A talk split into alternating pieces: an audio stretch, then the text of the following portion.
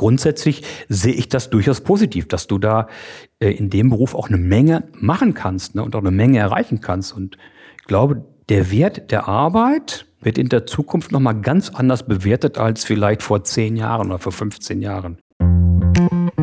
Herzlich willkommen zu Let's Talk Landscape, dem grünen Podcast von Hochsee Landschaftsarchitekten. Willkommen zur 59. Folge, in der wir Klaus Pellmann zu Gast haben.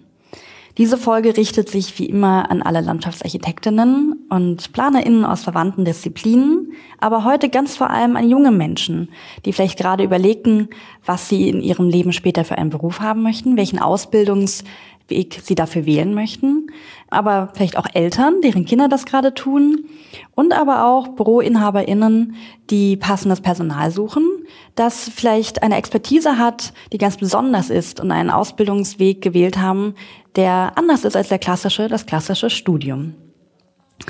Klaus Pellmann, der an der Peter-Linné-Schule, einem Oberstufenzentrum für Natur und Umwelt lehrt, hat vorher die ganze Bandbreite der Landschaftsarchitektur in seinem Berufsleben kennengelernt.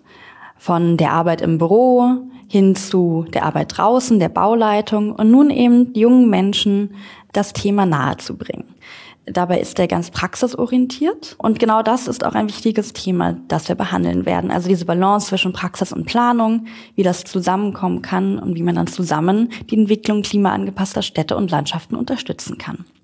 Das Oberstufenzentrum, das schon mal vorweggenommen, hat nicht nur Angebote für Berufseinsteiger, sondern ein vielfältiges Repertoire, das uns gar nicht so bewusst war vorher, euch vielleicht auch nicht. Also es gibt auch für Berufstätige Angebote, von der Vorbereitung, der Berufsausbildung, dem Fachabitur und Weiterbildungen. Also seid gespannt und wir wünschen euch ganz viel Spaß bei der Folge. Und noch ein kleiner Reminder. Bitte bewertet uns dort, wo ihr uns gerade hört und ganz wichtig, folgt uns. Vielen Dank. Ja, es war, es war wirklich so ein bisschen so, Klaus, als, als ich mit Tobias, unserem gemeinsamen Freund, noch nicht mal drüber gesprochen habe, ähm, über unseren Podcast, da sagt er, Mensch, du müsst mal Klaus Pellmann einladen. Klaus Pellmann äh, ist ein universeller Landschaftsarchitekt, hat so ziemlich alles gemacht, was man als Landschaftsarchitekt machen kann. Und das war äh, für mich und, und für uns der Anlass zu sagen, Mensch, tatsächlich, Klaus Pellmann ist jemand, der hat viele, viele äh, Themenfelder der Landschaftsarchitektur beackert. Und ist jetzt im Moment äh, als Lehrer, hast du nochmal gesagt, an mhm. der äh, Linné-Schule mhm. in Zehlendorf. Zehlendorf, genau. Peter Linné-Schule, OSZ Natur und Umwelt, mhm. das heißt Oberstufenzentrum Natur und Umwelt, ist angeblich die größte gärtnerische Schule Deutschlands, bezogen auf die Schülerzahlen. Tatsächlich? Ja, tatsächlich. Mhm. Und sind da Schüler und Schülerinnen, wenn ich das so höre, sind das wir hatten, mal über, wir, no, wir hatten mal über 2000 und äh, momentan liegen wir so um die 1500 meines Erachtens. Und wir haben, man hat halt deshalb relativ viele Schülerinnen und Schüler, weil ähm, es verschiedenste Bildungsgänge gibt, ne, die unsere Schule anbietet. Ne. Du kannst ja an so einem Oberstufenzentrum, da heißen ja auch Oberstufenzentren, sind eigentlich berufliche Schulen, an einem Oberstufenzentrum kannst ja ohne einen Abschluss kommen und kannst rein theoretisch mit dem Abitur ne, die Schule verlassen. Also du kannst dich von einem Bildungsgang zum nächsten sozusagen nicht durchhangeln, aber mhm. äh, qualifizieren. Ne? Das heißt also, es gibt Schülerinnen und Schüler bei uns an der Schule, äh, die haben zum Beispiel nicht mal einen Hauptschulabschluss gehabt, ja, und gehen dann später raus aus unserer Schule entweder als Gärtnermeister oder Gärtnermeisterin oder sogar mit einem Fachhochschulabschluss und können dann an eine Fachhochschule gehen und studieren. Ne? Darum ist so ein Oberstufenzentren äh, sehr durchlässig. Ne? Und das vergessen halt viele, die äh, äh, über berufliche Schulen sprechen. Ne? Ja. Mhm. Und unser Schwerpunkt ist halt einfach äh, OSZ Natur und Umwelt. Ne, früher hießen wir ja OSZ Agrarwirtschaft. Aber was versteht man unter Agrarwirtschaft? Ne? Klassisch eigentlich das, was der Bauer macht, ne? Oder der Landwirt. Ne? Bauer ist ja der bessere Begriff als Landwirt, davon abgesehen. Aber das, was der Landwirt macht, ist ja eigentlich Agrarwirtschaft. Mhm. Ja. Und äh, kann man mit Agrarwirtschaft noch Schülerinnen und Schülern, Schü äh, Schüler äh, an eine solche Schule locken, ist ja die entscheidende Frage. Ne? Oder ist in der heutigen Zeit nicht etwas anderes, wie viel wichtiger, nämlich das ganze Thema Natur und Umwelt. Ne? Und deshalb hat äh, dann unser Schulleiter zusammen mit unserer damaligen Schulrätin und gemeinsam mit dem Kollegen überlegt, wie können wir sozusagen der Schule einen anderen Namen geben. Und dann kriegten wir den Namen OSZ Natur und Umwelt. Ja. Und Linné-Schule ist jetzt sozusagen mehr so ein, so jede, so ein jede, Jedes OSZ hat in der Regel noch einen zweiten Namen. Zum Beispiel, wenn du nimmst die ähm, äh, OSZs für Bürowirtschaft zum Beispiel. Ne? Eine Schule heißt zum Beispiel Hermann-Scheer-Schule. Das meint wegen dann OSZ Bürowirtschaft. Ja, ich glaube eins oder zwei, weiß ich nicht genau. Und dann kommt dahinter Hermann Scheer Schule. Ne? Also was macht man da? Lernt man, lernt man da äh, sozusagen die praktische Ausbildung als äh, Gärtner? Ist das praktisch im Gegensatz zu einem Fachhochschulstudium oder einer theoretischen Ausbildung eine praktische Ausbildung? Kann man das so sagen? Nee, nee, das ist, ist ein bisschen komplizierter, Oberstufenzentren. Äh, der größte Teil unserer Schüler sind sozusagen Schülerinnen und Schüler im dualen System. Das bedeutet, die haben ja alle einen Ausbildungsplatz. Ne? Und wenn Sie einen Ausbildungsplatz haben, den bekommen Sie nicht über die Schule, den suchen Sie sich selber. Ja, dann kommen Sie automatisch in unsere Schule. Ah, das heißt also, jeder Gärtner und jede Gärtnerin, die in Berlin eine Ausbildung macht, kommt automatisch zur Peter-Lené-Schule. Gut, weil ihr dann die Berufsschule seid. Weil wir die, die Berufsschule sind, für die Gärtner das, und Gärtner. Das leuchtet mir auch ein. Ich finde es ja fast noch interessanter, die Frage, wie kommen die anderen zu euch? Also es ist ein Oberstufenzentrum, das mhm. heißt, auch nach dem MSA mhm. können sich die mhm. Schülerinnen und Schüler zum Beispiel mhm. entscheiden, ob sie bei euch Fachabitur oder allgemeine mhm. Hochschulreife machen. Ne? Und sich dann eben für den Schwerpunkt Natur und Umwelt interessieren. Und ich kenne das aus eigener Anschauung. Ich habe das vor anderthalb Jahren mit meinem älteren Sohn, da habe ich mir alle OSZs mit ihren Schwerpunkten äh, mehrfach durchgeguckt. Mhm. Und da ist uns natürlich auch die Linné-Schule untergekommen. Mhm. Und spätestens da fiel mir wieder ein, dass ich da ja schon mal mhm. diese AutoCAD-Schulung gemacht ja? habe. Mhm, genau. genau. Ähm, und ähm, also ja, die Schülerinnen und Schüler müssen ja irgendwie tatsächlich aus eigenem Interesse sagen, dieser Schwerpunkt, der interessiert mich, der ist es jetzt. Ne? Mhm. Also bei meinem Sohn war es dann tatsächlich Chemie, Biologie, Physik, deswegen ist er jetzt woanders, nämlich mhm. bei Lise Meitner. Mhm, genau, Lise Meitner. Ähm, mhm. Aber ja, könnte ja eben auch sein, dass es anders gekommen wäre. Das, das wollte er nicht, er will ja auf keinen Fall Landschaftsarchitekt werden bei der Mutter, aber das äh, ist ein anderes Thema. Würde mehrere Folgen füllen.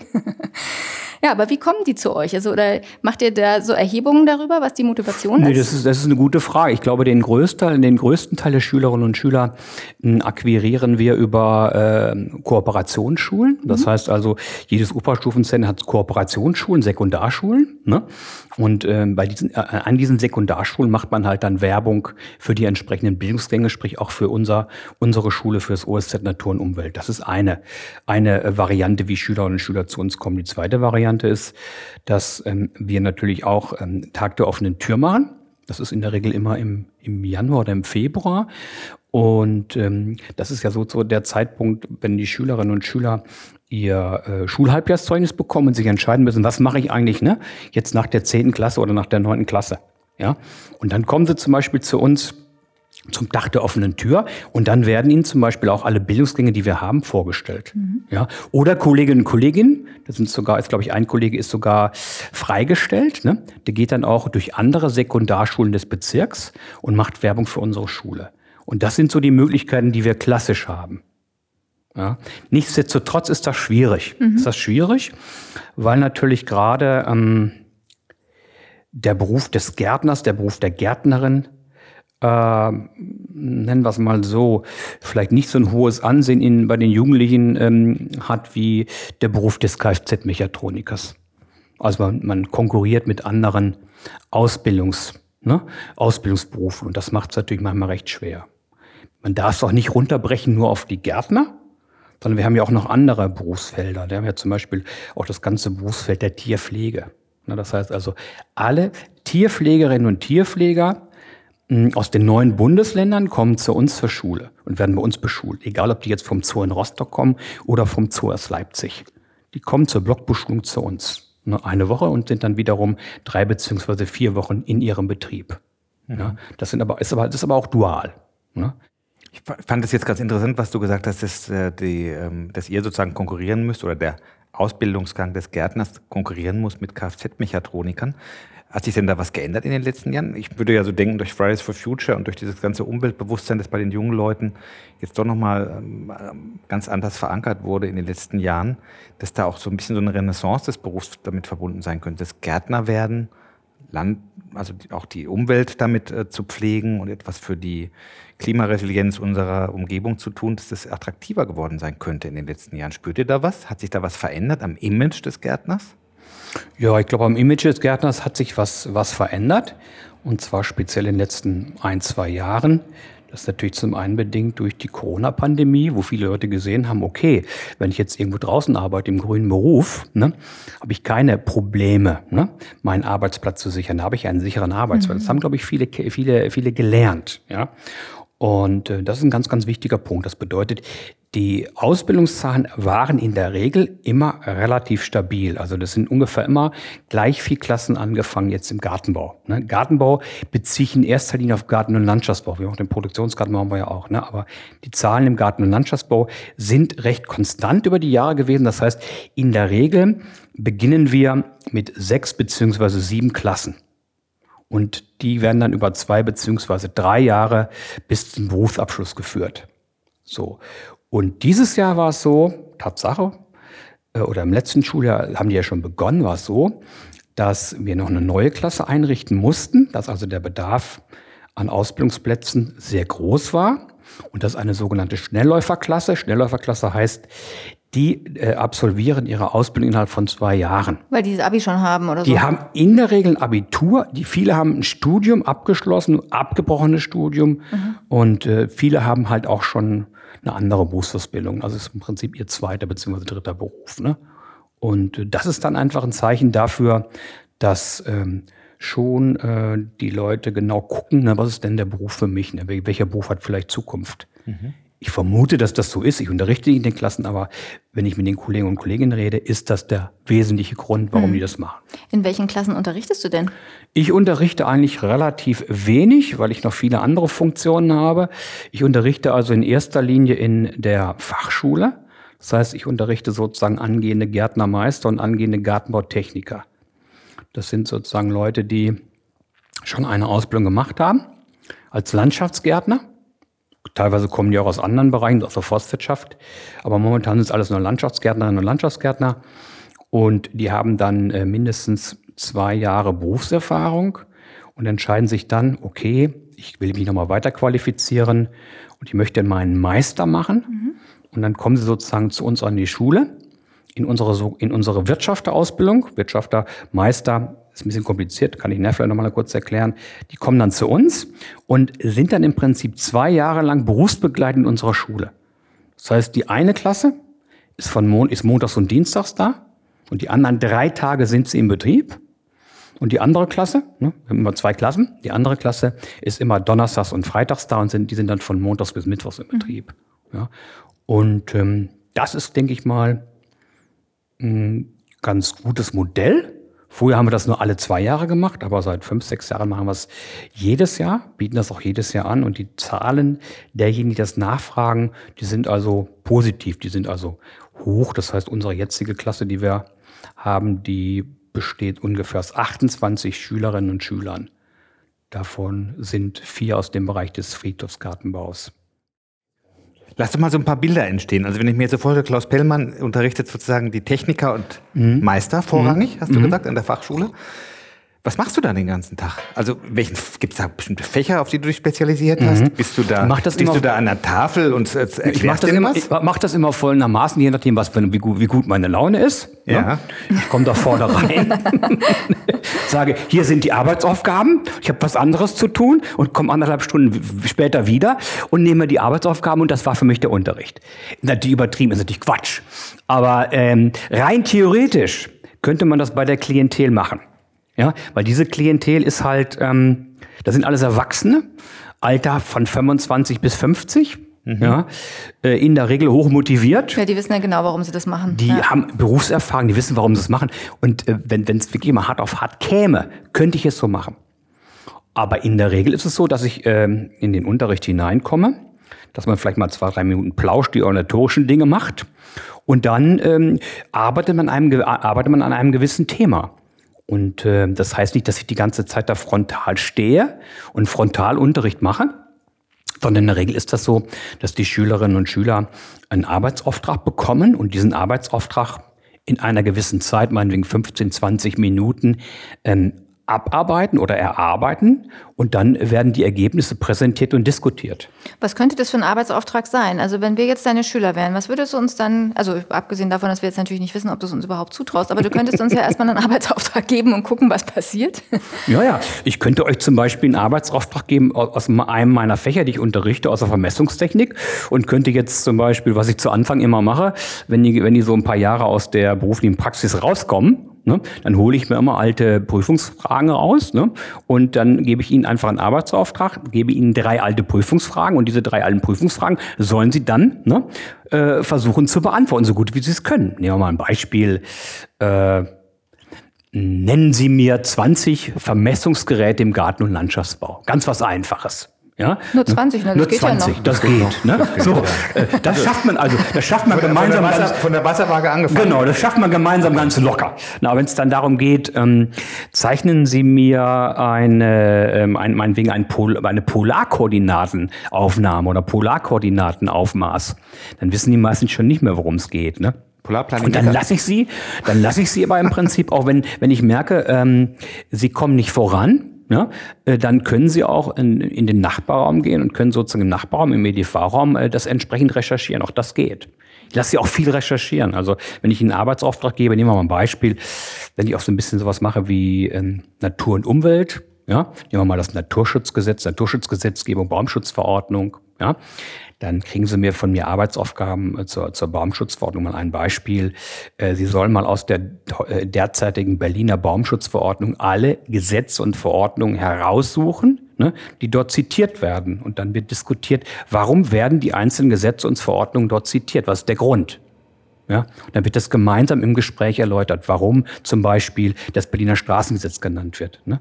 warum zum Beispiel äh, eine bestimmte D-Norm genannt wird zum Schutz von Vegetationsbeständen. Ja. Solche Sachen, solche Aufgaben gebe ich ihnen. Also die können relativ und sollen auch relativ viel eigenständig arbeiten und eigenständig Ergebnisse äh, präsentieren. Und das machen sie auch in Kleingruppen. Ne. In der Regel setzen sie sich dann automatisch zusammen, zu viert oder zu fünft und erarbeiten dann das, was ich ihnen als Aufgabe gegeben habe. Und das versucht man natürlich dann auch ähm, äh, jetzt in, in, in, in, in, in einer Anwendung. Ne? So, so versucht man das natürlich auch äh, umzusetzen. Das bedeutet, mein Fach, was ich unterrichte, ist Mathematik und Vermessungstechnik. Und das ist ein Fach, was ich unterrichte ne? Mhm. oder ein Schwerpunkt. Mhm. Und da ist es natürlich so, dass man äh, auch äh, die entsprechenden Vermessungsübungen macht. Ihr kennt das ja auch noch vielleicht aus eurem Studium. Ne? Sowas Ähnliches machen wir im Prinzip auch. Und das finde ich eigentlich immer ganz gut. Ich habe dann ein gutes Fach, muss ich auch dazu sagen. Ne? Gutes Fach deshalb, weil man alles das, was man sozusagen theoretisch erarbeitet hat, gemeinsam mit den Schülerinnen und Schülern, kann man dann an einem praktischen Beispiel nochmal äh, überprüfen. Habe ich es verstanden, ja oder nein? Und dann schreibt man zum Schluss eine Klausur. Ich könnte mir auch vorstellen, dass die Schülerinnen und Schüler selber da relativ viele Beispiele einbringen, oder? Und vielleicht auch Dinge klären wollen, die sie in den drei Tagen, in denen sie da im Job zugange sind, die ihnen da untergekommen sind. Ja. Also das ist ja sicherlich auch ganz interessant. Ja, das, dass dann das da immer aktuelle Beispiele sind oder das auch in der Gruppe diskutiert werden kann, irgendwelche Specials, die dem einen begegnet sind oder der anderen. Mhm. Das, das auf jeden Fall, das auf jeden Fall. Ähm, aber ähm, ich muss natürlich zugeben, ähm, der Unterricht wird schon sehr stark von mir vorgegeben, beziehungsweise Inhalte werden schon sehr stark vorgegeben. Ich habe ja im Prinzip meinen Lehrplan, ich habe einen mhm. Stoffverteilungsplan, da steht genau drin, ne, jedenfalls in dem Fach, kann man nicht in jedem Fach machen, in solch einem Fach, was ich in welcher Stunde mache. Mhm. Das versuche ich natürlich abzuarbeiten. Ne? Weil ich natürlich auch zu einem bestimmten Termin äh, eine Klausur schreiben möchte und bis dahin möchte ich auch die entsprechenden Fachinhalte abgearbeitet haben. Wenn ich ein anderes Fach nehme, nehmen wir das Beispiel Politik äh, oder ja Politik und Gesellschaft ähm, und wenn es um diesen ganzen Themenkomplex Umweltrecht geht, dann kann man das nicht machen. Da ist genau das, was du gerade gesagt hast. Da kommen natürlich auch von den Schülerinnen und Schülern Fragen. Ja? Oder äh, wenn ich irgendwas ihnen erläutere, und sie, sie meinen, das ist nicht richtig, was sie ihnen, das passiert, passiert natürlich auch, ne? dass Leute dann dabei sind. Nehmen wir mal ein Beispiel. Ich habe jemanden dabei, unterrichtet das Thema Spielplatzbau und du hast einen Spielplatzkontrolleur dabei. Ja. Der ist sozusagen separat schon mal eine Ausbildung gemacht oder, oder eine Fortbildung zum Spielplatzkontrolleur. Ähm, der hält sich in der Regel zurück, aber wenn ich was Falsches sage, ne, dann wird das natürlich auch entsprechend ähm, greift derjenige ein und dann muss ich das auch korrigieren. Mhm. Wenn ich es nicht korrigieren kann, passiert natürlich auch manchmal, ich weiß auch nicht alles, ne, dann ähm, versuche ich das halt zu recherchieren. ne, und dann im nächsten, beim nächsten Mal klarzustellen. Habt ihr, hast du denn häufiger auch mal Leute dabei, die einen Bachelor in Landschaftsarchitektur gemacht haben? Kommt das auch vor oder ist das eher eine Ausnahme? Mm, Nee, das, das, kommt, das kommt eigentlich nicht, nicht vor, weil das sind ja eigentlich alles Landschaftsgärtner und ganz Landschaftsgärtner, mhm. ne, mhm. die dort im Prinzip eine, eine berufliche Fort- und Weiterbildung machen. Ne, ja. Also das ist, das ist, ist, eine, ist eine andere Stoßrichtung. Ne. Okay. Das könnte höchstens sein, dass so jemand ähm, in dieser eben genannten Schnellläuferklasse ist, ne, dass mhm. jemand schon mal Landschaftsarchitektur studiert hat, dem das alles vielleicht zu so theoretisch war. Genau. Ja ja, und dann äh, sagt, okay, jetzt mache ich mein, meinetwegen nochmal eine Gärtnerausbildung oder ich mache einen Gärtnermeister. Weil ich finde, das ist ja, das ist ja, finde ich, eine spannende, eine spannende Schnittstelle, ne? Praxis und Theorie. Ne? Wir haben ja auch oft mit äh, Land, Garten- und Landschaftsbaubetrieben zu tun, die tagtäglich sozusagen am Material arbeiten, am Objekt arbeiten, körperlich sozusagen das, was wir in sozusagen unseren Büros entwickelt haben, dann auch in die Tat umsetzen im wahrsten Sinne des Wortes und äh, die natürlich einen unglaublichen Fundus an Erfahrung haben, an persönlichen Erfahrungen, wie bestimmte Dinge, die im Plan so und so aussehen, in der Realität eigentlich dann umgesetzt werden können. Und da wünschen wir uns ja eigentlich total, dass die Leute, äh, die, also auch unsere Mitarbeiter und Mitarbeiterinnen, möglichst viel Praxisbezug mitkriegen, dass die nicht nur theoretisch Ausführungsplanung machen, sondern immer mal auch in der Bauleitung reingucken, in den Kontakt mit den Firmen kommen, um zu sehen, was wird eigentlich aus dem, was ich äh, da zu Papier gebracht habe also diese Rückkopplung mit der Praxis ist total wichtig. Und ich, ich suche, wir suchen eben so ein bisschen jetzt nach dem, nach den Punkten, wo wir auch gemeinsam, wo die Landschaftsarchitektenszene, jetzt nicht nur unser Büro, sondern die Landschaftsarchitektenszene und eine solche praktische Ausbildungsstätte wie ihr, vielleicht auch hier und da mal ein bisschen was voneinander haben kann ne, und voneinander profitieren kann. Wir haben ja alle äh, jetzt äh, Fachkräftemangel und Nachwuchssorgen und äh, können ja gucken, wo gibt es Synergien, wo kann man miteinander arbeiten, wo kann man vielleicht auch mal einen Techniker, der total viel Praxiserfahrung hat, bestimmte Vorbildungen schon vorher hatte, bevor er bei euch die Technikerausbildung gemacht hat, vielleicht auch mal in einem Büro irgendwie wirksam werden.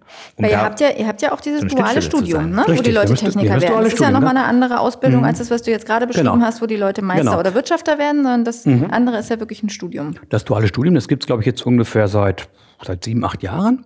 Das läuft ja auch ganz gut, hatte ich dir auch schon mal kurz mal erläutert. Äh, duales Studium bedeutet, ähm, man macht innerhalb von zwei Jahren zwei Abschlüsse. Der erste Abschluss Klingt ist nach einer guten Quote, ne? Mhm, der, der, erste Abschluss ist nach zwei Jahren der ganz normale, in Anführungsstrichen, Gehilfenbrief als Landschaftsgärtner. Mhm. Und dann wiederum nach zwei Jahren, wenn ich das in der Zeit schaffe, mache ich dann meinen Bachelor ne, im Bereich Grünflächenmanagement ne, an der heutigen Hochschule für Technik. Also das heißt, die Peter Linné Schule kooperiert mit der Hochschule für Technik der ehemaligen Beuth Hochschule. Mhm. Ja. Und derjenige, der das macht, braucht als ähm, Eingangsqualifikation braucht er entweder die Fachhochschulreif oder das äh, Abitur. Und ähm, dann kann er sich bewerben auf, auf solch einen, nennen wir es mal, Ausbildungsplatz. Und dann ist er im Prinzip vier Jahre lang in einer Firma beschäftigt. Also man hat, kriegt einen Vertrag über vier Jahre und kriegt vier Jahre lang auch äh, eine sogenannte ähm, Vergütung. Ne? Die ist, glaube ich, ein bisschen höher als die Ausbildungsvergütung, aber nicht viel, viel mehr. Und ähm, die Ausbildungsvergütung bezahlt dann diese vier Jahre die Firma. Das bedeutet, ich habe auch natürlich nicht nachher im zweiten Teil, im Studium, äh, klassisch Semesterferien, sondern ich habe weiterhin meine 30 Tage Urlaub. Mhm. Ne? Also es ist schon ähm, eine gute, eine anspruchsvolle Ausbildung und die führt eigentlich dazu oder dahin, dass man nach den vier Jahren äh, in der Firma entsprechende verantwortungsvolle Aufgaben übernehmen kann, zum Beispiel in der Bauleitung, in der Kalkulation, in der Abrechnung. Bedeutet aber auch, dass die Leute dann ja schon vier Jahre an diese Firma gebunden sind. Die sind vier Jahre an die Firma gebunden. Ne? Und meistens dann wahrscheinlich auch da bleiben oder in ganz vielen Fällen. Ne? In vielen Fällen bleiben sie, da, äh, bleiben sie dabei. In den ersten Jahren waren auch immer wieder Unternehmersöhne und, oder Unternehmertöchter dabei, die dann auch in, den, in ihre Firmen später eingestiegen sind. Aber äh, bestes Beispiel ist von Uli der Sohn, ne? Mhm. von Uli Lippert der Sohn. Der hat das ja auch gemacht, das duale Studium. Ich glaube, der ist jetzt zwei Jahre lang fertig.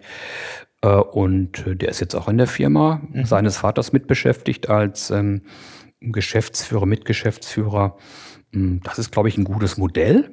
Und das machen nicht nur die privaten Galabauer, sondern das machen auch die Bezirksämter. Mhm. Die sind zu einem späteren Zeitpunkt auch eingestiegen. Das ja, heißt, stimmt, das haben wir in der Liste ne, gesehen. Das heißt, wenn man zum Beispiel guckt, Bezirksamt ja. Neukölln, mhm. dann macht, machen die auch mit im dualen Studium. Also ne, die Leute machen auch ganz normal ihre zwei Jahre Berufsausbildung an der Peter-Linné-Schule und dann die zwei Jahre Studium an der, an der Beuth, Beuth oder Hochsch heutigen Hochschule für Technik. Aber in Kombination mit einem Landschaftsarchitekturbüro geht das nicht, ne? Ähm, es gibt, ich habe mir nochmal reingeguckt, äh, auch in, in, ähm, in ähm, das Studienprogramm an einer, an einer Hochschule. Es gibt äh, auch Plan und Gestalten. Ne? Aber ähm, ich kenne niemanden, der irgendwo äh, im Landschaftsarchitekturbüro sowas gemacht hat. Aber grundsätzlich, warum soll das eigentlich nicht funktionieren? Frage ich mich. Müsste doch eigentlich genauso funktionieren. Mhm.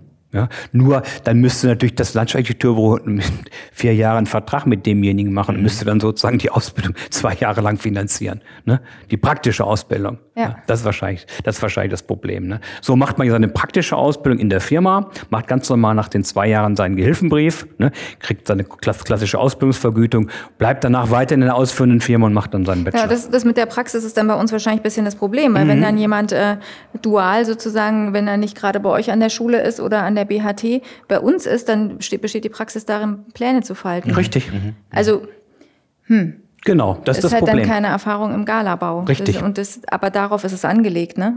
Aber bei den Bezirksämtern geht es ja auch, ne? Auch bei den Bezirksämtern ist es natürlich auch wieder ein bisschen was anderes, weil bei den Bezirksämtern machen sie erst auch eine praktische Ausbildung, ne? Ja. Und gehen danach, gehen danach sozusagen in die Verwaltung. Ja, ja, ja gut, aber die Bezirksämter haben ja ähm, Gärtnereien. Die haben eine Gärtnerausbildung. Und diese Schwerpunkte, ja, ja, und dann, genau. äh, dann geht's natürlich. Nee, weil äh, mir ist in meinem Berufsleben tatsächlich einmal so ein Techniker untergekommen, der dann für ein Landschaftsarchitekturbüro Bauleitung gemacht hat. Also der ist tatsächlich dann offensichtlich nach dieser Ausbildung irgendwann gewechselt in ein Planungsbüro. Es, und die, für die mhm. ist das total toll, weil die haben halt dann wirklich einen Praktiker, der da irgendwie die ba also Bauüberwachung ja. dann in unserem Fall macht. Das ist klasse. Ja, äh, ich kenne ja auch ähm, einen, einer unserer guten Techniker ist ja auch zu Stefano Tobias, der ST Raum A gegangen und der macht da im Prinzip die ganz großen Baustellen, zum Beispiel mhm. in Freising. Der ist super. Ja. ja ähm, letztendlich ich vergleiche ganz gerne mal den Techniker mit dem Ingenieur und frage mich, wer ist eigentlich besser aufgestellt? Mhm. Ne? Der Techniker oder Ingenieur? So vom Qualifikationsniveau ist es ja gleichwertig, kann man sagen. Ne? Der mhm. Techniker macht eine zweijährige volksschulische Ausbildung bei uns. Ja, der große Vorteil, wenn er an eine Fachschule geht, so wie unsere, ist es ja, dass du äh, eigentlich ähm, dich sehr stark konzentrierst auf den Landschaftsbau. Ja, ähm, wenn du äh, aber zur äh, Fachhochschule gehst, hast du ein viel umfangreicheres Spektrum. Ne? Ja. Du machst ja nicht nur Landschaftsbau, sondern machst ja Landschaftsarchitektur und du machst ja zum Beispiel vielleicht auch Natur und Umwelt. Ne? Mhm. So mhm. wie, es bei uns damals war mit verschiedenen Schwerpunkten. Ja. Aber bei uns ist dieses, dieses Landschaftsbauliche steht ganz klar im Vordergrund. Mhm. Und deshalb ähm, sind die aus meiner Sicht, wenn's für den, auf den, wenn's, wenn sie den Galabau wollen, besser ausgebildet als der Ingenieur werde ich jetzt Ärger kriegen mit irgendwelchen Hochschulprofessoren, aber ist mir egal. Wir haben auch relativ kleine Klassen. Ne? Insofern können wir sie auch gut betreuen. Wir sind gut ausgestattet. Wir haben Zeichenprogramme und so weiter und so fort. Ich denke mal, da sind wir schon sehr gut aufgestellt. Das, ähm, äh, und die sind auch sicherlich sehr gut zu gebrauchen in Architekturbüros, ne? weil wir mit denen ja auch ähm, sogenannte kleine Projekte machen, also Projektunterricht. Im Projektunterricht müssen sie zum Beispiel mal einen Hausgarten gestalten und müssen dann nicht nur den Hausgarten gestalten, sondern müssen natürlich dann auch die entsprechenden anderen Pläne machen, so wie das ein Architekt im Prinzip auch macht. Ne? Die müssen vielleicht auch mal einen Ausführungsplan zeichnen. Ne? Die müssen auch mal Detailpläne zeichnen. Die müssen auch Pflanzpläne zeichnen. Im Prinzip müssen das auch alles können. Also insofern können sie zumindest mit, mit dem klassischen AutoCAD-Programm gut umgehen, können auch visiert mit dem AutoCAD-Programm arbeiten ne? und können auch natürlich eine Ausschreibung machen. Das lernen sie natürlich auch, ne? eine vernünftige Ausschreibung machen. Ja? Wie sind das die Landschaftsarchitekturbüros, dass da also ein Potenzial an äh, Nachwuchskräften eigentlich ist? Und das Potenzial, jetzt wissen das die, wissen das die Techniker? Genau, wie, wie können wir denn da werben? Und wissen das die Techniker, dass sie sozusagen die auch Techniker, sehr gut aufgehoben die, die werden bei uns? Die Techniker wissen das, ich sag's den Technikern immer. Es gibt immer wieder Techniker, die in, in Büros gehen sofern sie Lust dazu haben und sich das zutrauen. Ne? Weil ich glaube, im Bereich der Ausführungsplanung, im Bereich der Bauleitung sind sie, wenn der Techniker gut ist, sehr gut aufgehoben. Mhm. Das Problem ist, Berlin zumindest, dass keiner mehr Techniker werden will dass diese Ausbildung äh, momentan nicht nachgefragt wird und wir gar nicht wissen, ob wir dieses Jahr wieder neue Technikerinnen und Techniker bekommen. Und woran liegt das? Das liegt einfach daran, ähm, dass ähm, die Technikerausbildung ähm, nicht, nicht mehr so, die ist eigentlich attraktiv, weil man hätte ja super, super Aussichten. Aber bei der Technikausbildung mache ich ja Folgendes. Ich habe eine, ich habe eine Landschaftsgärtnerlehre gemacht, bin jetzt meinetwegen ein, zwei Jahre oder noch länger in der beruflichen Praxis gewesen. So, jetzt steige ich komplett aus. Ja? Weil ich gehe jetzt zur Schule nochmal zwei Jahre lang.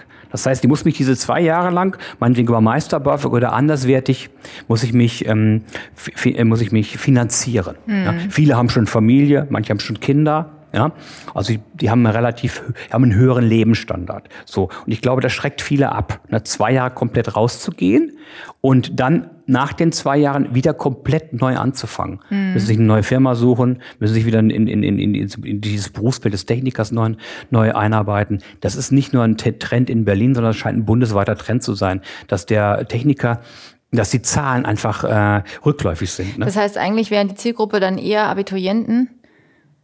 weil die noch nicht in einen Job eingestiegen sind, aus dem sie wieder aussteigen Ja, oder müssen. andersrum, wenn, wenn du jetzt, ähm, wenn du jetzt an einen, einen Abiturienten äh, denkst, dann ist der, geht der entweder ins duale Studium, ja. ne, so wie wir das eben gerade besprochen haben, oder der geht gleich zur Fachhochschule. Ja. ja. weil er vorher keine Beruf, der braucht ja vorher nicht unbedingt eine, eine, Ausbildung gemacht haben, geht gleich zur Fachhochschule und der hat ja gar nicht diese, diese Zeit dazwischen, wo er eventuell schon mal viel Geld verdient hat. Genau. Das ist, glaube ich, der da Unterschied. Da sind die Ansprüche noch nicht so hoch. Da sind die Ansprüche Aber der, nicht so hoch. der oder diejenige müssen natürlich überhaupt auf den Gedanken kommen, das zu machen. Richtig, das ist richtig. Und da müsst ihr dann ja irgendwie an der richtigen Stelle werben für dieses duale Studium. Mhm. Für das duale Studium werben wir. Wir werben auch immer für die Fachschule, für die Techniker und mhm. für die Wirtschafter.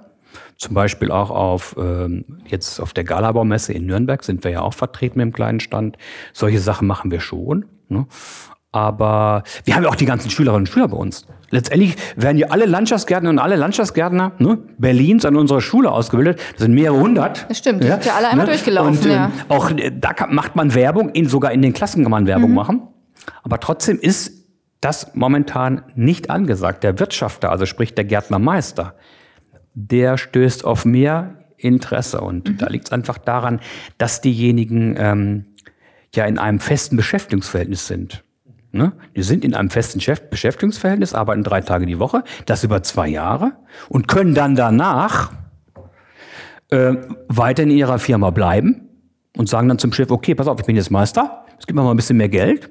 Der Chef sagt, nee, mach ich nicht. Dann sagen sie, okay, dann suche ich mir vielleicht eine andere Firma. Also äh, die kriegen über den ganzen Zeitraum Geld ne, und sind in der Firma und das ist, glaube ich, für die äh, interessanter für viele. Darum machen viele eher den Meister als den Techniker. Blöd, wie das klingt. Mhm. Ja? ja ein spa spannender Einblick in so, einen ganz anderen, in so eine ganz andere Welt. Und ich würde aber trotzdem gerne nochmal auf dich, Klaus Pellmann, zurückkommen als Persönlichkeit. Du hast ja, du hast ja mit mir zusammen oder was, glaube ich, ein Semester über mir oder zwei, ähm, äh, an der Fachhochschule äh, in Berlin studiert. Landespflege hieß das damals mhm. noch und hast äh, ja dann einen sehr interessanten Lebensweg genommen, wie ich so finde. Du bist eben nicht in den klassischen Bürokontext gegangen, sondern du hast als äh, Landschaftsgärtner oder in einem, in einem Landschaftsbaubetrieb gearbeitet, gerade Landschaftsbaubetrieb gearbeitet. Du hast in, äh, ich glaube, auch mal im Bezirksamt gearbeitet. Ähm, sind das alles, und jetzt bist du als Berufsschullehrer äh, seit vielen, vielen Jahren aktiv betreust auch noch die Landesstelle, äh, die sozusagen Entwicklungshilfe, entwicklungsunterstützende Arbeit in Afrika und anderen Ländern betreibt. Sind das äh, so vorgezeichnete Lebenswege gewesen oder sind das immer wieder so Weichenstellungen gewesen, die dich in so eine Vielfalt von ähm, Berufssparten ähm, gebracht haben? Das ist ja doch sehr, sehr, sehr originell, wie du dich. Jetzt könnte man natürlich beim Landschaftsgärtner anfangen. Warum wird man Landschaftsgärtner? Ne?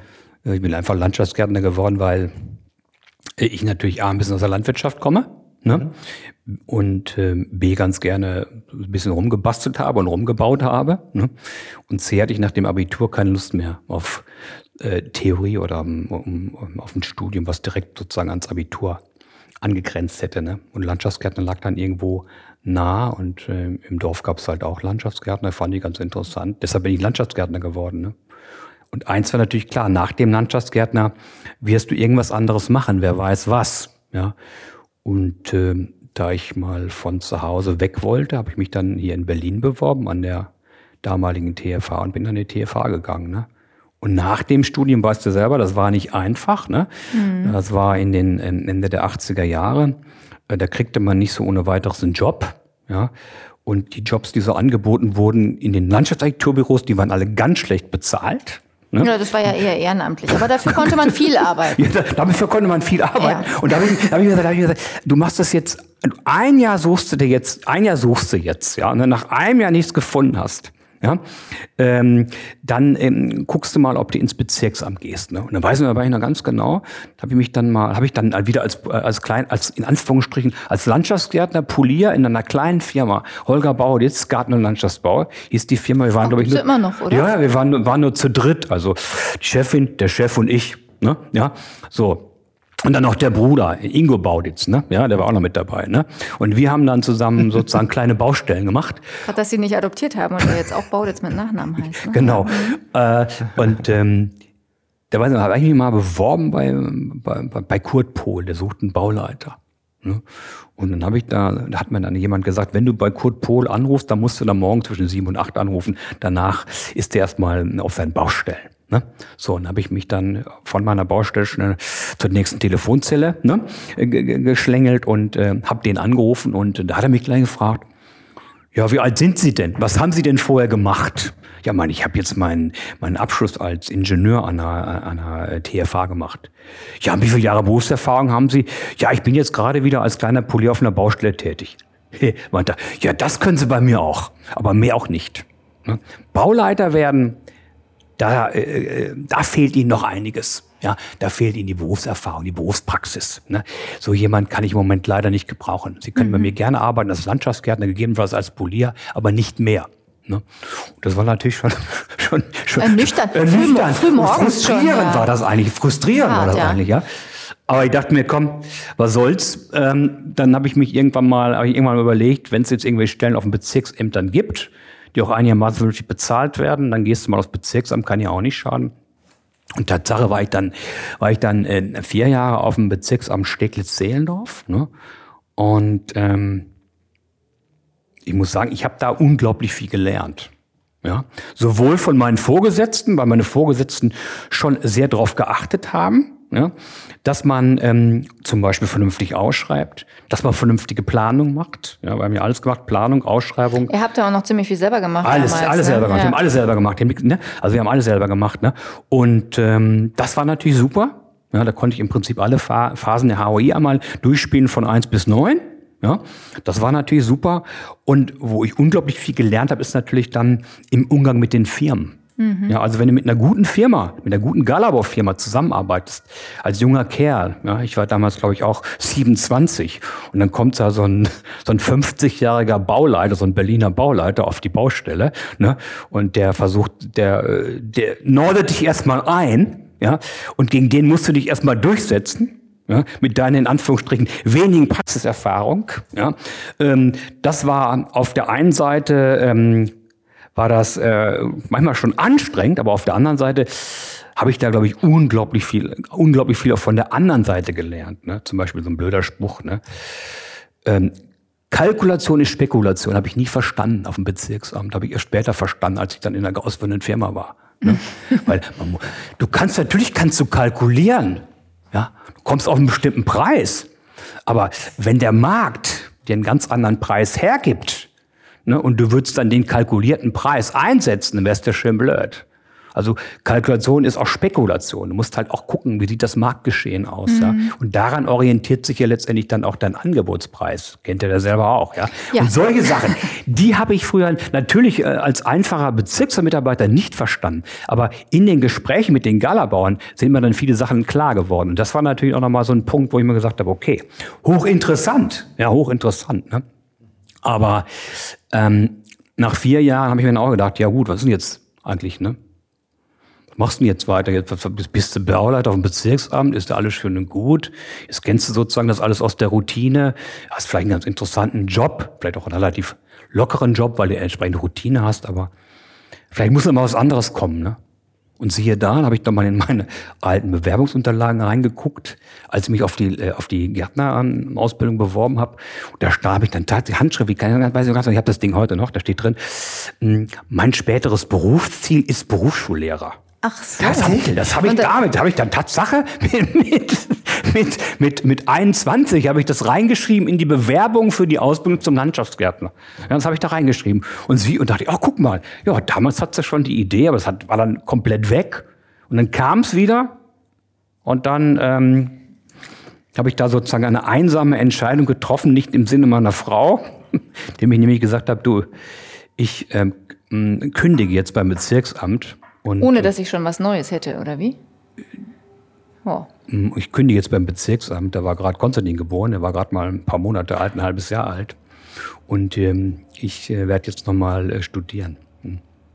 Nee, ist nicht ganz korrekt. Ich habe mir natürlich parallel schon, schon ähm, einen Job besorgt. Im, Im Planungsbüro hatte ich dann einen Job, das ist richtig. Und habe dann beides parallel gemacht. Ne? Mhm. Ne? Das heißt also, Planungsbüro, entweder vormittags oder nachmittags. Ne? Und genau das gleiche mit der Uni, entweder vormittags oder nachmittags. Ja, sodass ich also beides parallel gemacht habe. Ne? Also du hast dann noch mal ein Studium gemacht, was dich dem das ist ein klassisches Berufsbefähigung zum Berufsschullehrer. Richtig, das ist ein klassisches Lehramtsstudium. Das geht also im Prinzip über fünf Jahre. Ne? Über fünf Jahre, so eine lange Zeit, mit drei Fächern, wenn du sagst, mit, mit einem beruflichen Erstfach und einem Zweitfach. Das berufliche Erstfach ist in dem Fall Landschaftsgestaltung. Hier an der TU heißt das Landschaftsgestaltung. Gartenbau heißt es an der Humboldt-Universität. Das Zweitfach kannst du dir auswählen. Ich habe Sozialkunde genommen oder Politikwissenschaften. Da hast du noch so ein bisschen sowas wie, ähm, wie Erziehungswissenschaften, Psychologie, das gehört da mit dazu. Ja? Mhm. Und das muss man komplett durchstudieren. Das Einzige, was man mir angerechnet hat, war das Grundstudium im beruflichen Erstfach in Landschaftsgestaltung, aber alles andere, das ganze Hauptstudium Studium an der TU musste ich noch machen.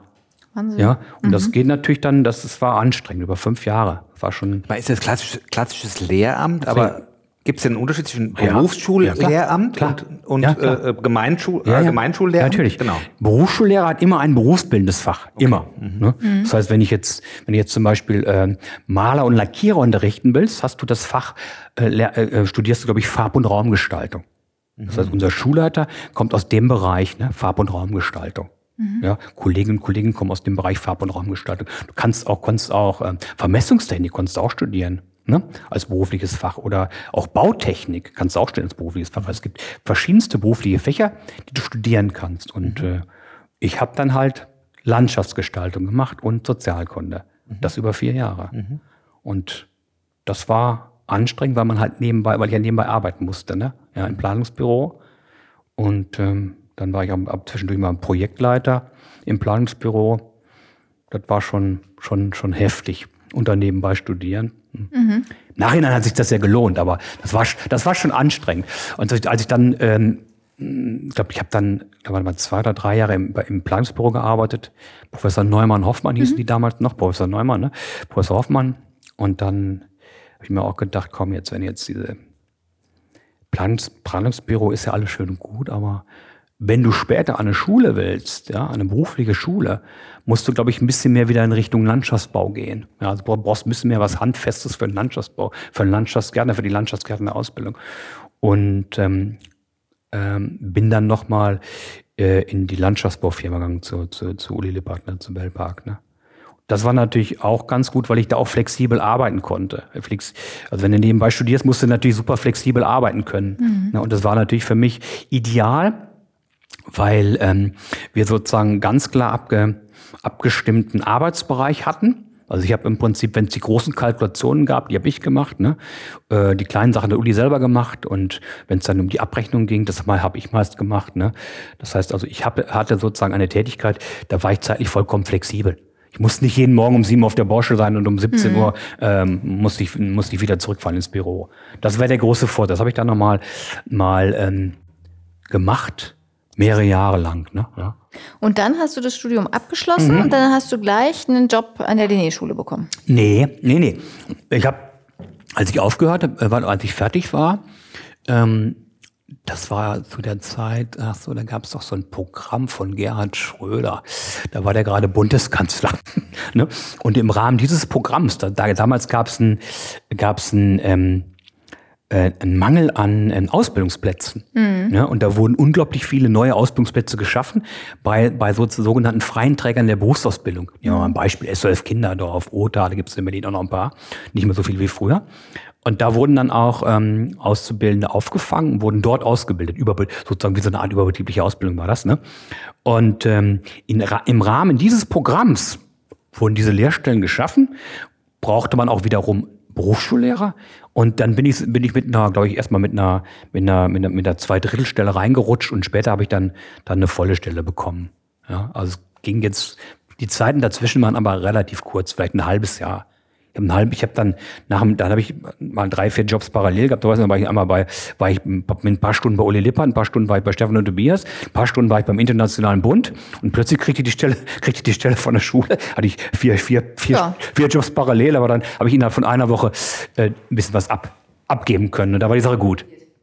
Und du bist, warst immer froh, dass du es so gemacht hast, dass du dich da nochmal ans Studium geklemmt hast und im Nachhinein war ich froh. Mhm. Zwischendurch habe ich es häufig mal verflucht, aber im Nachhinein war ich froh, war ich froh. Weil ähm, wenn man sowas gerne macht, ne, muss, man muss natürlich das gerne machen. Man muss gerne mit, mit, mit Schülern und Schülern zusammen, äh, zusammenarbeiten. Wenn man das gerne macht, ist das aus meiner Sicht ein, ein Top-Job. Da macht das Spaß. Ja, und da ich natürlich ähm, auch noch andere Funktionen habe, also nicht mehr jetzt 26 Stunden unterrichten muss, sondern vielleicht die, die Hälfte der Stunde unterrichte, ähm, kann ich, kann ich sagen, ich habe da sozusagen, äh, bin dann so ein bisschen mein eigener Herr, mhm. teilweise. Ne? Aber es macht immer noch Spaß. Ne? Also ich mache das ganz gerne. Und ich arbeite auch gern mit den, mit den, mit diesen, mit den, mit den angehenden Meistern und Technikern zusammen. Das kann ich mir vorstellen, weil das sind ja auf jeden Fall Leute, davon hatten wir es ja am Anfang unseres Richtig. Gesprächs, die wollen ja was. Also die machen das ja auch, weil sie sich da ein berufliches Ziel gesetzt haben, weiterzukommen und die müssen es in einer bestimmten Zeit schaffen, weil sie die andere Zeit auch arbeiten. Und da kann ich mir vorstellen, dass da irgendwie eine Motivation und ein Zug dahinter ist. Dann das glaube ich, dass das wirklich Spaß macht, denen auch Wissen zu vermitteln und sich gemeinsam Wissen zu erarbeiten. Was ich mir schwierig vorstelle, ist, Leuten was äh, zu erzählen und beibringen zu wollen, die eigentlich keinen Bock darauf haben.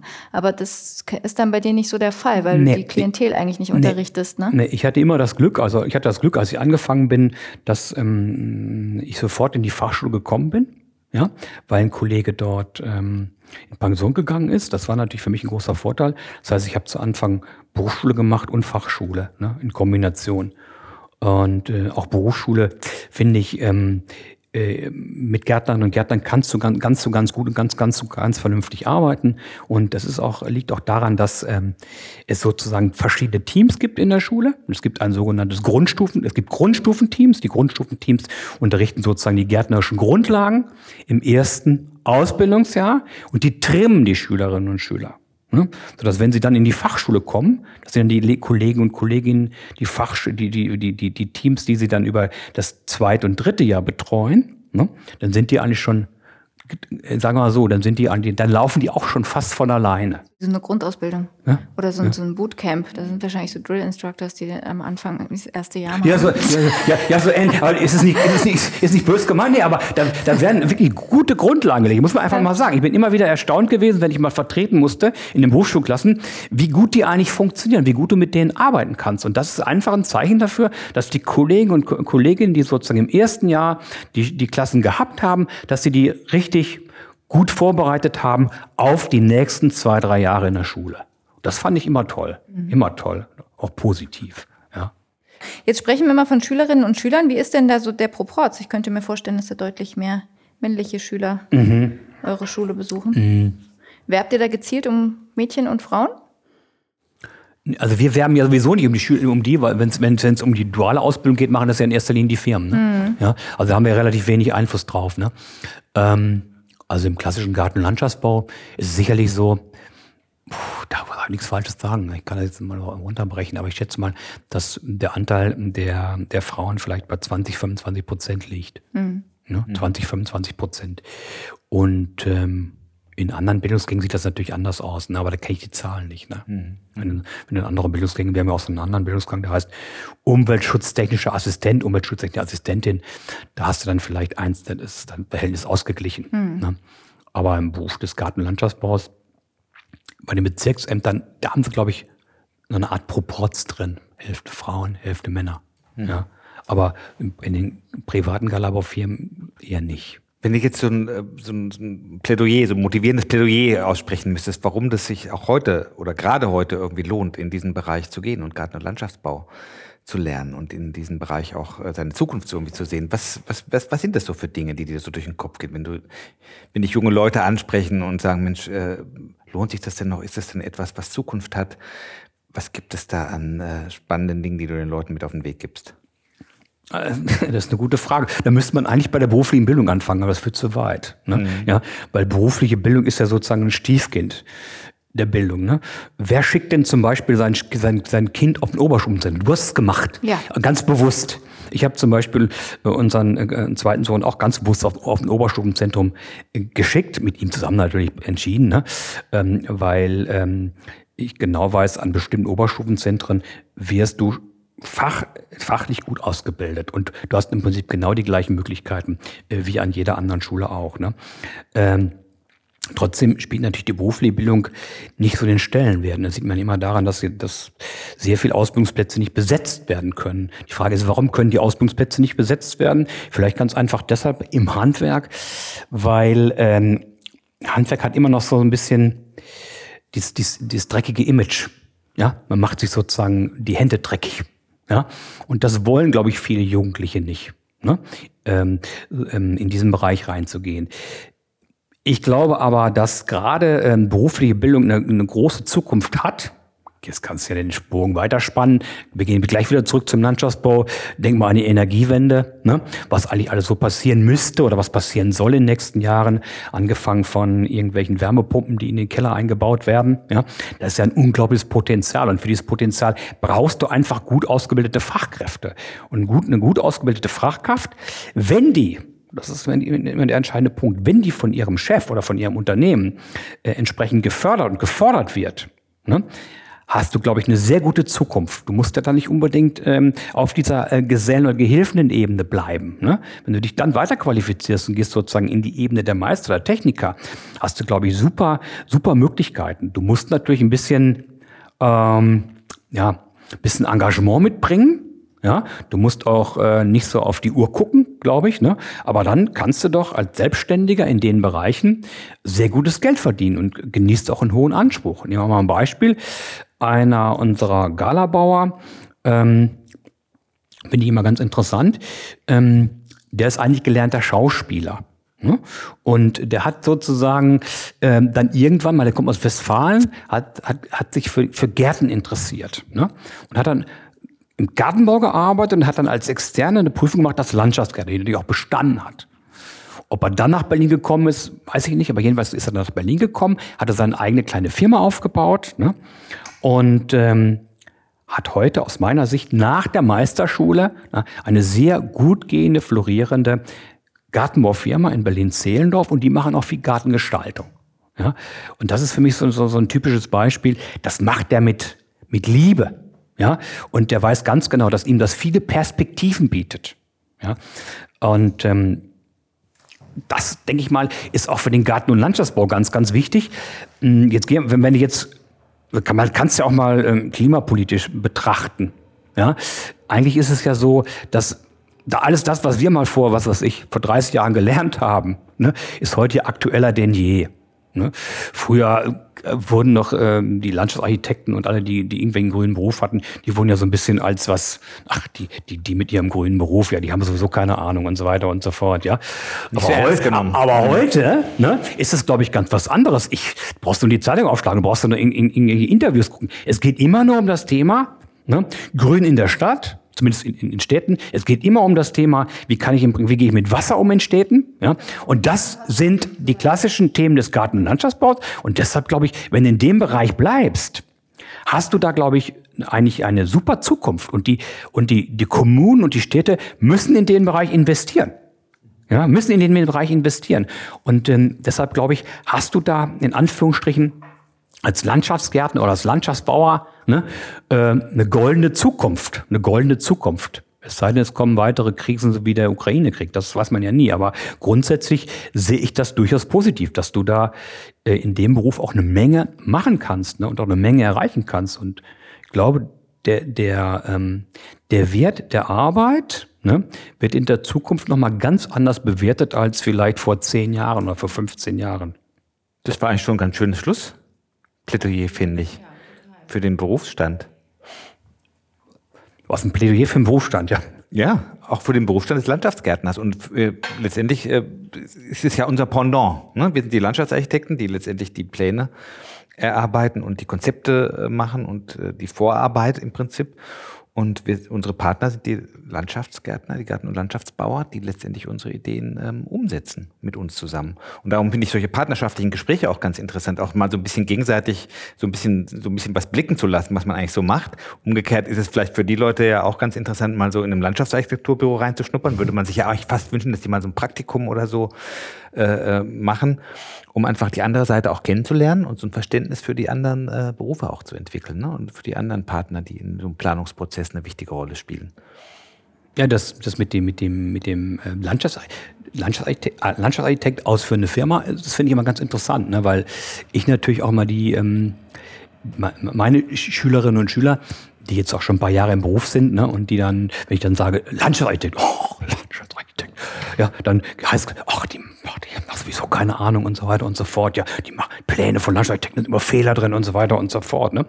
Dann sage ich, pass mal auf, ja, so einfach ist das nun auch nicht, was ihr sagt, das ist einfach zu pauschal, ne, ja. Erstmal, ähm, die, der Grundlagenplan kommt ja in der Regel nicht vom Landschaftsarchitekten, sondern der kommt ja vom, vom Messer. Und wenn da schon mal ein Fehler drin ist, ne, kann der Landschaftsbau, äh, Landschaftsarchitekt ja gar nichts dafür. So, und interessant wird's dann, wenn Sie selber mal so einen Plan machen müssen. Ja, wenn sozusagen unsere angehenden Techniker oder auch Wirtschafter ne, mal einen Ausführungsplan zeichnen müssen. So, und dann krieg ich den. Ne, und kann, kann den mit denen mal, mal durchgehen. Dann wird es natürlich interessant, weil sie dann eigentlich merken, oh, ja stimmt, das habe ich nicht mit berücksichtigt, das habe ich nicht berücksichtigt. Ja, wie mache ich das denn überhaupt? Ja, ja sag ich, zeichne das doch mal. Zeichne doch mal einen Detailplan. Mach doch mal eine Ansicht, mach mal eine Schnittansicht. Zeichne es doch mal. Durchdenk das Ganze doch mal. Von A bis Z. Und dann merken sie erst, wie viel, wie viel Gehirnschmalz man da eigentlich reinstecken muss und wie schnell man auch einen Fehler machen kann. Ja? Letztendlich sollen sie ja im Prinzip nur äh, dazu befähigt werden, wenn sie ins Büro gehen, aber die Pläne zu lesen und zu gucken, ist da eventuell ein Fehler drin, ne, den man korrigieren muss, bevor er gebaut wird. Genau. Aber ja. interessant, weil ich hatte mir hier nämlich als Frage noch aufgeschrieben, wie wichtig sind denn überhaupt Pläne aus der Sicht der Praxis? Und du hast jetzt natürlich ein Plädoyer dafür gehalten, dass es schon wichtig ist oder dass sie zumindest den vorhandenen Denkprozess des Landschaftsarchitekten, der Landschaftsarchitektin dokumentieren. Manchmal haben wir aber trotzdem das Gefühl, dass wir dazu neigen, fast zu viele Pläne zu zeichnen, die dann auf der Baustelle gar nicht unbedingt zum Einsatz kommen. Also dass man das Gefühl hat, ich hatte jetzt noch Detail 1 bis 10 gezeichnet zu irgendeiner bestimmten Geschichte, aber der Polier vor Ort hat eigentlich sowieso immer nur den Lageplan dabei und zwar auch nicht den aktuellen Index, so dass wir dazu übergegangen sind, die alten Planstände mal einzusammeln und runterzuschlucken, damit nicht aus Versehen der alte Plan auf der Baustelle kursiert. Aber trotzdem die Frage, wie wichtig ist es wirklich ganz, ganz detaillierte und viele Pläne zu haben oder ist das manchmal zu viel? Ach, ich glaube, das kommt darauf an, was für ein Gegenüber man da hat ne? in, in der Landschaftsbaufirma. Ich glaube, es gibt, gibt Poliere, die brauchen wirklich sehr gut und sehr detaillierte Pläne und äh, da kann es nicht schaden, wenn ich einen Plan mehr gezeichnet habe. Es gibt aber auch andere ganz erfahrene Poliere, die kommen vielleicht wirklich mit einem Ausführungsplan aus. Mhm. Kann man so pauschal nicht sagen. Aber ich finde halt diesen, diesen, diesen Prozess, diesen Denkprozess, der dahinter steckt, den finde ich eigentlich interessant. Ja, weil du brauchst ja im Prinzip auch den Ausführungsplan, um ein vernünftiges Leistungsverzeichnis zu erstellen. Ja, und das müssen sie ja auch können. Die müssen auch ein Leistungsverzeichnis lesen können. Ne? Mhm. Insofern finde ich, die Auseinandersetzung mit Plänen ist ganz, ganz wichtig. Ne?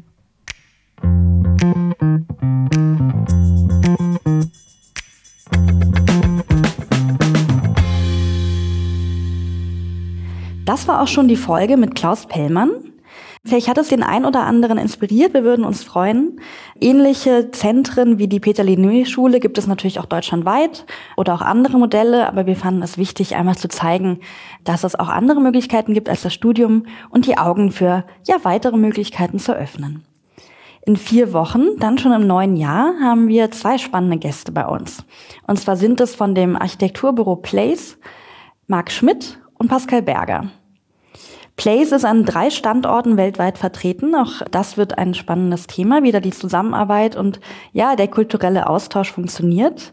Und zu der DNA des Büros gehört auch der kreative und positive Umgang mit Unvorhersehbarem in der Planung, auf der Baustelle. Also eine Eigenschaft, ja, die man sehr gerne übernehmen würde. Und genau mit dieser positiven Einstellung haben sie zum Beispiel auch eine Ausstellung auf die Beine gestellt, die im letzten Jahr in der AEDES Galerie in Berlin zu sehen war. Es geht selbstverständlich um Nachhaltigkeit, aber das wisst ihr ja schon bei uns. Wir wünschen euch eine schöne vorweihnachtliche Zeit, einen guten Rutsch, bleibt gesund und wir hören uns bald wieder. Tschüss.